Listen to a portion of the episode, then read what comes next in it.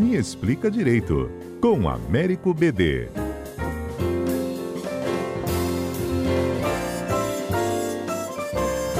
Vocês já ouviram falar em perdão judicial? Pois é, esse assunto veio à tona na última semana, depois de um episódio que aconteceu no litoral de São Paulo. Vou resumir aqui para vocês entenderem já já a participação do BD. Teve um, um, um, caso né, envolvendo uma criança, gente. Ela ficou por 30 minutos sozinha dentro do apartamento. O pai saiu durante a madrugada para levar a namorada em casa. Essa criança acordou, se desesperou, foi para a varanda, pediu socorro, se pendurou e caiu vindo a óbito, né, de apenas seis anos.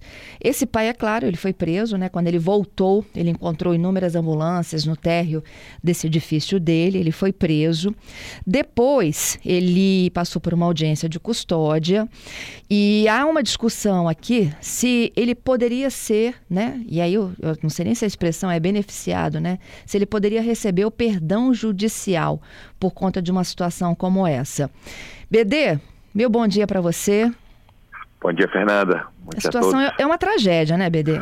A palavra é essa, Fernanda. A ideia do perdão judicial é justamente isso. Em situações de tragédia, em que você verifica o seguinte: não há sentido nenhum em punir criminalmente a pessoa que já sofreu tanto com a própria prática do fato criminoso. Então, o direito dá esse poder ao juiz de, considerando é, em casos de homicídio, casos de um modo geral em que há essa situação peculiar, que não tem sentido nenhum punir, em que a dor e o sofrimento do fato, a própria, o próprio réu é também vítima, o réu também é vítima, porque você imagina a, a dor e o sofrimento desse pai. Uhum. Então, por isso, diz assim: olha, não tem sentido o direito penal punir. E o STJ tem uma súmula importante, que é a súmula 18, que fala que o perdão é declaratório. Ou seja, se é declaratório, significa que você só declara o perdão. O juiz, na verdade, ele só declara algo que seria um direito da pessoa. E, portanto, ele está perdoado desde o fato, e aí seria possível soltá-lo logo após. E não precisa, porque existiam autores no direito que queriam que o juiz primeiro condenasse para depois perdoar.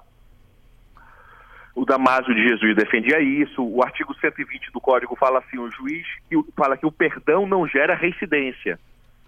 E é claro que não pode gerar reincidência, né? Porque ele não foi condenado. Uhum. Então a posição que prevalece, até para não ter que ele contratar advogado, ser preso, aumentar ainda toda a angústia e todo o sofrimento, é que este perdão o juiz tem o poder de declarar e ele tem efeito retroativo faz, valendo desde o fato, portanto, ele poderia já ser posto em liberdade. É, é, o que o, o, delegado né, disse é que ele está tentando é, investigar através né, do próprio inquérito se havia um passado né, de descuido, de falta de zelo deste pai por conta dessa criança. É, é essas discussões que são relevantes são investigações importantes no sentido de por exemplo, não estou dizendo que é o caso concreto, evidentemente. Às vezes é caso de herança, às vezes é, a, a pessoa quer se livrar, tem algum outro problema, algum outro sentimento não nobre que infelizmente pode existir no ser humano, aí evidentemente se isso estiver comprovado nos autos, não há que se falar em perdão. A ideia do perdão é justamente para esses casos é, trágicos, como você bem definiu, em que a, a condição é, do réu, na verdade, é de uma vítima também. A condição é de que ele sofreu é, muito com aquela própria morte, que não há motivo para isso. Investigar, a polícia sempre pode investigar, isso é importante. Não há por que se pendir investigações numa república, né? Pois é. O, BD, eu acho que ficou até, foi até parte né, da, da decisão lá da audiência de custódia, que não existe pena para uma dor dessa que vai ser eterna, né? A culpa vai ser eterna. Exato, exato. Como eu falei, o direito penal ele tem que servir para o bem da sociedade, de algum modo. Se a pena não tem nenhuma razão, não vai servir de exemplo a ninguém, não vai é, retribuir a dor que ele está sentindo, nada. O, o, é um caráter humanitário. Se fala muito que o juiz tem que ser humano acima de tudo e que o direito precisa ser racional, preservando os direitos humanos das pessoas. Então, essa humanidade, ela nesse caso, ela justificaria esse perdão. Pois é, é, nessa onda aí, né, que a justiça tem que ser mais humana, eu não sei se você viu ontem é, uma outra audiência de custódia em que um, um preso ia ser liberado. E aí, ele pediu para ser liberado só depois do jantar. Infelizmente, Fernanda, isso é mais comum do que pode parecer. Eu já aconteceu, eu já presenciei isso na vida real, mais de uma vez.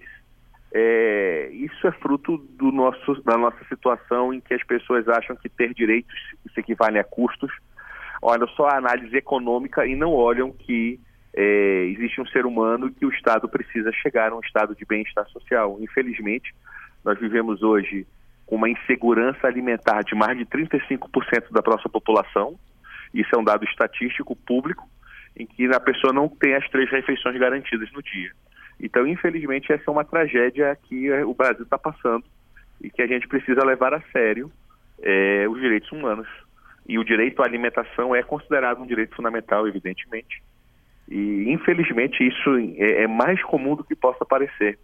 Inclusive, a todas as negociações da justiça é, com o Estado também, quando transporta preso para garantir a alimentação de preso, há toda uma dificuldade nisso. E o cidadão que não está preso também precisa ter condições de se alimentar, né? Então nós temos todo aí um, um dilema ético, moral e jurídico enorme. E a grande dificuldade é que quem tivesse a solução mágica para resolver isso viraria prêmio Nobel, né, da paz. Isso aí. Não há uma solução simples, infelizmente. É, o jovem, gente, ele acabava de receber a notícia de que ele seria solto, né, da cadeia. E aí as pessoas que estavam levando a notícia, ele ficaram surpresas, porque durante a audiência ele pediu o seguinte: vocês podem me deixar aqui só para jantar e eu não ter que passar mal na rua, porque ele ia para a rua, né? Exato. Para a rua, literalmente, né? Sim, exato, exato, exatamente. Exatamente, muito triste, muito triste, mas é uma realidade que a gente precisa olhar com mais carinho, com mais cuidado e as políticas públicas precisam de algum modo atuar de modo mais efetivo no nosso país. 33 milhões, gente, de pessoas nesta condição hoje é, que não têm o que comer diariamente no país. Esse é um dado que é oficial, é o Inquérito Nacional sobre Insegurança Alimentar no contexto da pandemia. Rede Brasileira de Pesquisa e Soberania e Segurança Alimentar e Nutricional. É mais um, né, BD? Infelizmente é isso, Fernanda. Nós temos que fim, ter fé e esperança. É esperança de que essas coisas têm que mudar. Exato, exato. Por fim, essa autorização da justiça para o plantio de maconha para fins medicinais uma decisão muito importante do STJ, uma decisão que é, reflete aquilo que a gente está falando do caráter humanista que um jogador deve ter. Qual é a preocupação ali? É uma paciente com câncer, é, que estava com dificuldade de conseguir e tinha laudos médicos que comprovam que aquela substância era uma substância que estava produzindo efeitos positivos no tratamento, e a polícia começou a investigar ela. Era uma plantação específica, a nossa lei já autoriza, a lei fala expressamente que a União deve autorizar plantios, artigo 2 da lei de entorpecentes, é, para fins medicinais. Só que a União não legisla, fica entre Anvisa e Ministério da Saúde. A própria decisão detalha isso, que a Anvisa diz que é responsabilidade do Ministério da Saúde, o Ministério da Saúde diz é responsabilidade de outros órgãos, não tenho como fazer, e a pessoa precisa resolver a vida dela. A gente tem que ter mais amor e menos, e menos dor, menos direito penal. Não se quer punir, a pessoa ali não quer o traficar drogas, não quer o que ela está usando é especificamente para fins medicinais, com receita, com autorização médica, e fez muito bem o STJ. Louve-se que o Ministério Público deu parecer favorável também. É importante mostrar que o MP, nesse caso, teve sensibilidade, deu um parecer favorável, que não, a, a questão ali não é uma questão de drogas com sentido negativo. Pois é, e numa decisão aí é, que acontece assim no, no, no correr da semana, em que a justiça dá uma outra interpretação para o rol, né? De procedimentos da ANS. Olha, infelizmente, com todo respeito, é uma decisão polêmica, foi tanto que foi dividida, não foi uma decisão unânime. É, me parece que já está tendo um backlash, né, já está tendo uma reação do Congresso anunciando que vão ter projetos de lei para isso. A gente precisa é, encontrar um equilíbrio do que a gente quer com direito à saúde. A saúde, e é claro que nós temos que olhar o equilíbrio econômico, ver a questão das operadoras, mas ninguém escolhe ficar doente. É difícil você falar um rol taxativo, eu só estou protegido para essa situação, para o outro infortúnio eu não estou protegido. Quem procura um plano de saúde quer estar protegido para qualquer infortúnio e qualquer tratamento. Quando você limita, você condena o paciente da doença rara duas vezes. ele já é condenado por ter uma doença rara que não atrai economicamente interesse das, farmacêuticas de procurarem é, o remédio, a cura.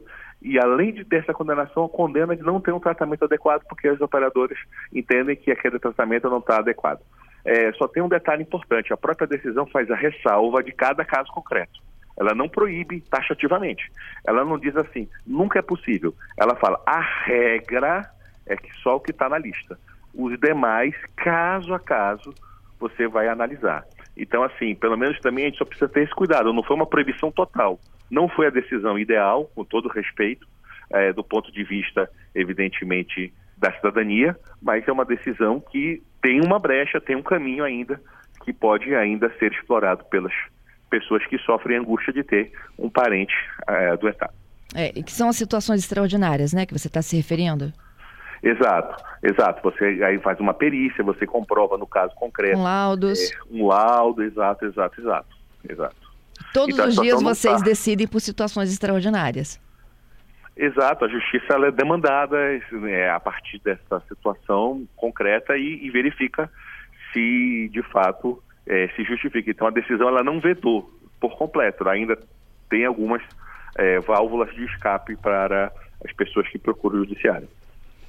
BD, muito obrigada, viu? Até quarta que vem, hein? Até quarta que vem, Fernando. Obrigado. Um abraço.